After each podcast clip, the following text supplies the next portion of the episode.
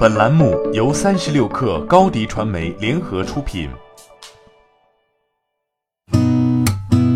八点一刻，听互联网圈的新鲜事儿。今天是二零一九年十月十号，星期四。您好，我是金盛。据 Crunchbase 数据统计，在二零一九年第三季度，全球一共有九千一百笔风险投资，数量创历史新高，总计为七百五十六亿美元。与过去几个季度大致持平。另外，今年三季度全球风投笔数环比增长百分之九点三以上，同比增长近百分之九点九。这种增长主要受到两大因素的推动：种子投资笔数大幅增加，以及国际创业市场的持续发展和成熟。阿里巴巴国际站将从十月十号起开始对电子烟产品及配件进行管控。日前，阿里巴巴国际站向会员发布消息称。鉴于美国对于电子烟品类不断加强管控，阿里巴巴平台上发布的电子烟产品及配件将不对美国买家展示，发往美国的产品将无法再起草信保订单。管控范围包括但不限于发布在消费电子烟类目下的产品，也包括其他类目。根据外媒 Information 的消息，腾讯将向高瓴资本的中国药店业务投资约五亿美元，目前这一业务的估值约为二十五亿美元。此前，高瓴资本已至少投资十五亿美元，在中国收购了六十多家连锁药店，总计超过一万家。对此消息，腾讯方面回应称，对市场传闻不予置评。华为 Mate 三十系列似乎遭遇了冰火两重天，在大陆遭疯抢，在欧洲遇寒冬。面对此种情势，华为公司宣布将从德国市场开始，将 Nova 五 T 逐步引入欧洲市场。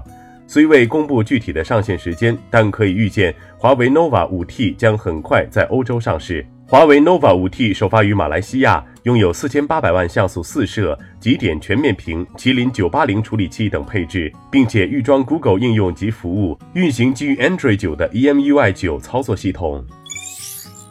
近日，有外国网友发现 Apple Watch Series 五可能即将推出的之前隐藏的睡眠 App，在 App Store 内的 Alarms App 的截图中。出现了设置睡眠时间，并在 Sleep App 中唤醒这句话。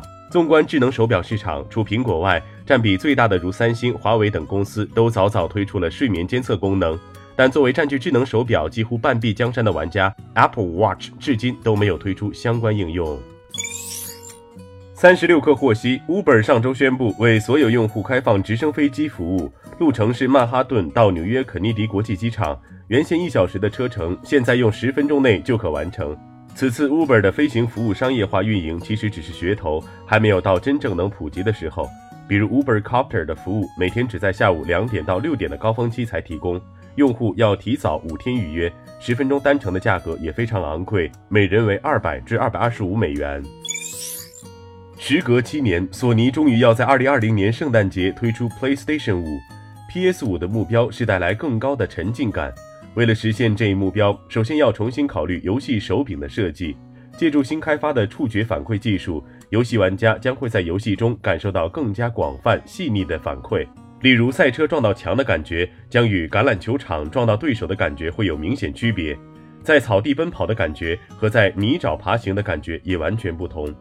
除此之外，新的 PS5 还将最大支持 8K 分辨率输出，光驱升级为 4K 蓝光播放器，而 PS4 最大仅支持 1080P 分辨率输出，在画面清晰度上有了质的飞跃。八点一刻，今日言论：罗永浩在微博发文为此前言论道歉，称：“我向仍在辛苦做手机的老同事们道歉，我对不起你们，这些年来一直都是。”希望这辈子还来得及补偿。此前，罗永浩转发网友流传出来的坚果新手机照片，称：“我不会买，也就没什么吐槽的。前两天我吐槽系统的广告和 bug 多，主要是因为我还是用户。”此举被视为间接确认了照片的真实性。全美汽车工人联合会副主席 Terry Detz 在工作保障方面取得的进展少之又少。通用汽车对工会所代表的地区缺乏承诺，我们非常关心工作保障问题。好，今天咱们就先聊到这儿。编辑崔彦东，我是金盛，八点一刻，咱们明天见。